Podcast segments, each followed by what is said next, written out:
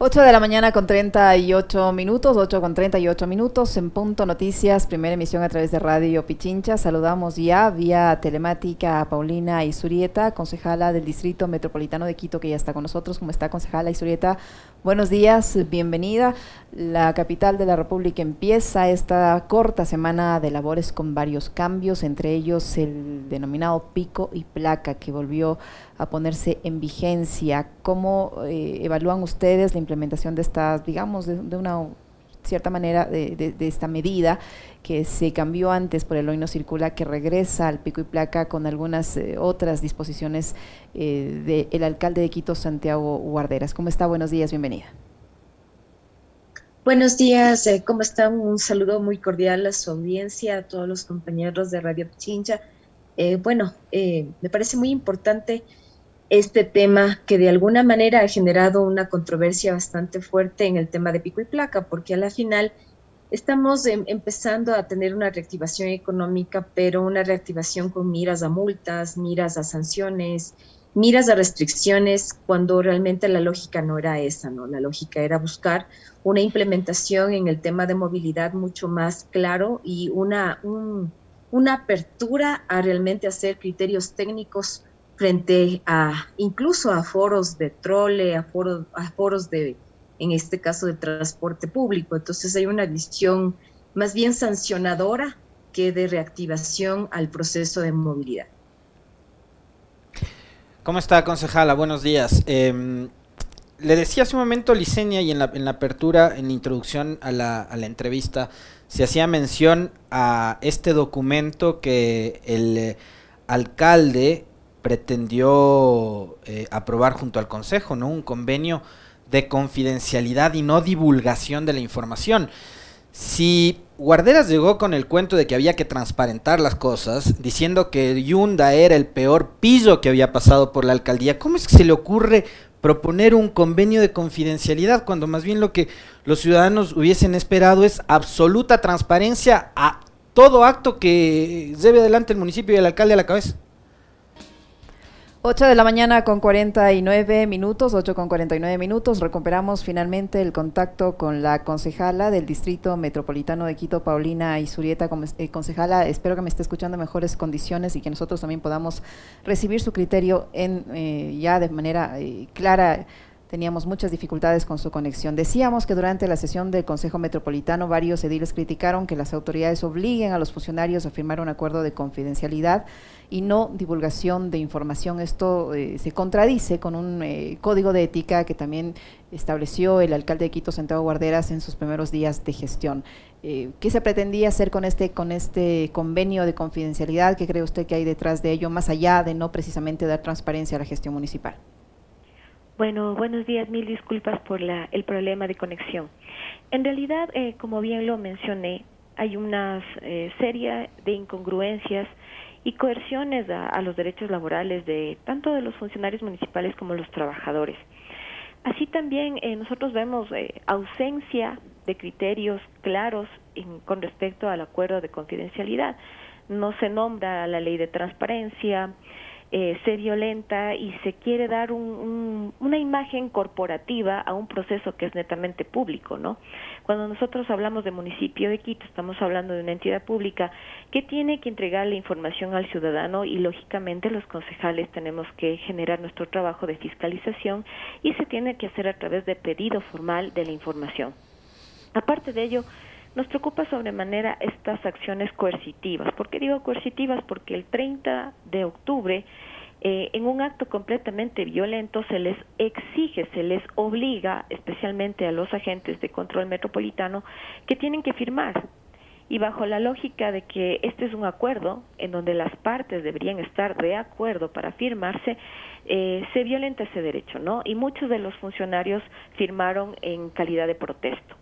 Esto nos llena de alarmas, porque una cosa es este código de ética que al parecer parece interesante, parece que quiere generar actos en contra de la corrupción y demás, pero sin embargo en este proceso no estamos los concejales. Y si bien lo dije, otra vez no se escuchó, me llama mucho la atención porque cuando yo fui principalizada se hizo un acto tomándole en cuenta al doctor Mario Granda fallecido como un un actor, o sea, como prácticamente un funcionario municipal como y corriente y un tercero firmó por él. Entonces, frente a esto, ¿en qué momento nosotros dejamos los concejales de ser funcionarios municipales?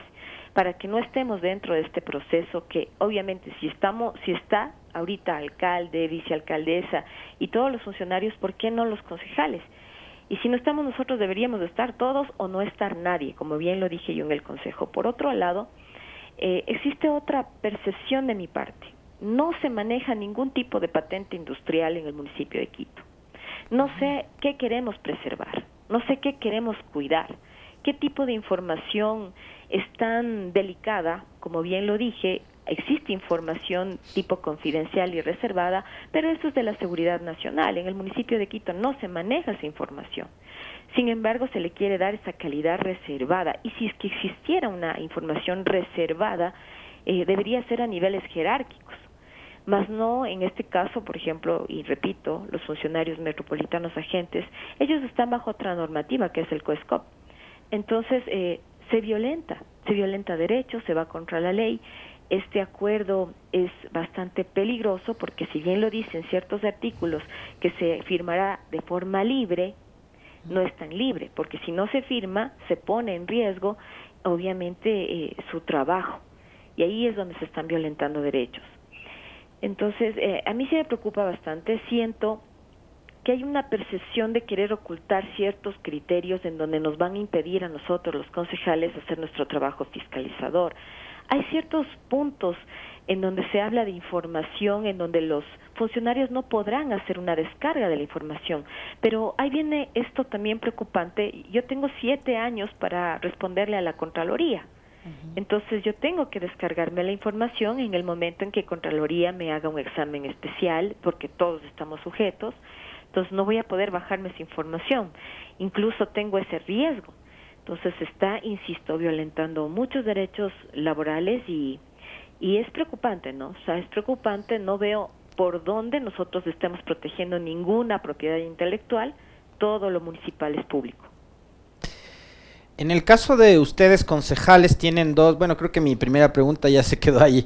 Este, eh, en el caso de ustedes concejales tienen, eh, digamos, la tarea de legislar y de fiscalizar.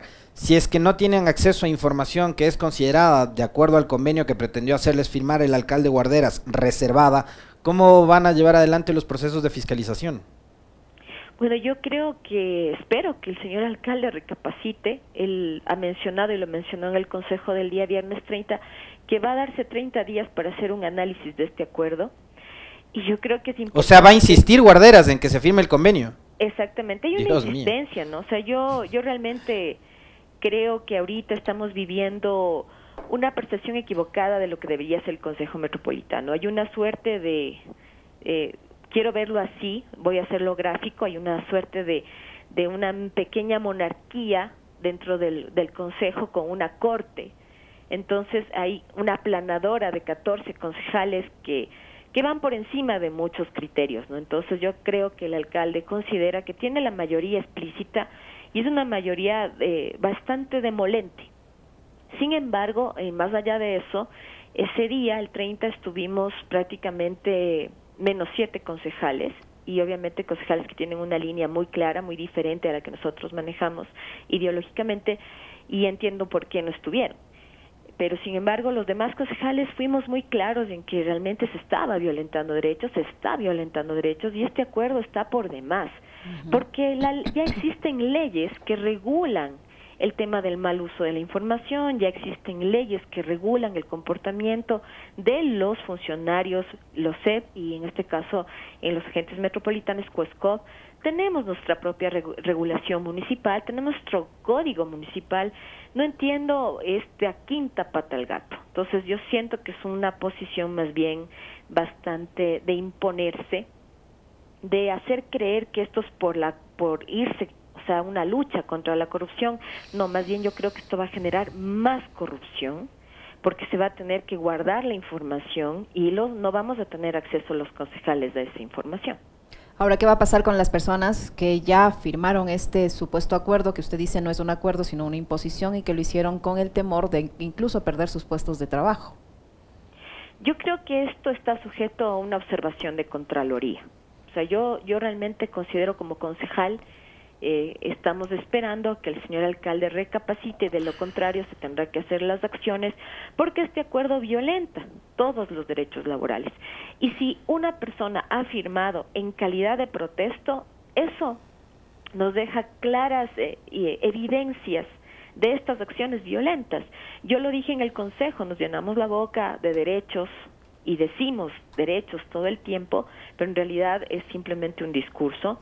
Cuando tenemos una póliza vergonzosa, una póliza, y justamente hoy se hablaba de esta póliza de 8.500 que baja a 8.000, cuando tenemos funcionarios metropolitanos que están haciendo custodio, sin ser sus competencias, custodio de los bienes de trole, de la recaudación, y su vida eh, lamentablemente está avalada en 8 mil dólares, es una vergüenza. Entonces, yo creo que aquí sí tenemos los concejales que intervenir, los que tenemos lógicamente una conciencia social, porque son seres vivos, son seres humanos, son compañeros, los compañeros agentes metropolitanos, que no pueden ser violentados, se les obliga, se les, se les cuarta su libertad de decir, no, yo no quiero firmar este acuerdo porque no lo siento adecuado, y sin embargo se les obliga y lo han hecho bajo protesto, ¿no? Creo que estos 30 días que se va a tomar señor alcalde será como para insistir que este acuerdo está por demás. Muchísimas gracias, eh, concejala Isurieta, por su tiempo, por la información que nos ha proporcionado. Ojalá podamos volver a conversar en mejores condiciones. Muy amable, muchas gracias.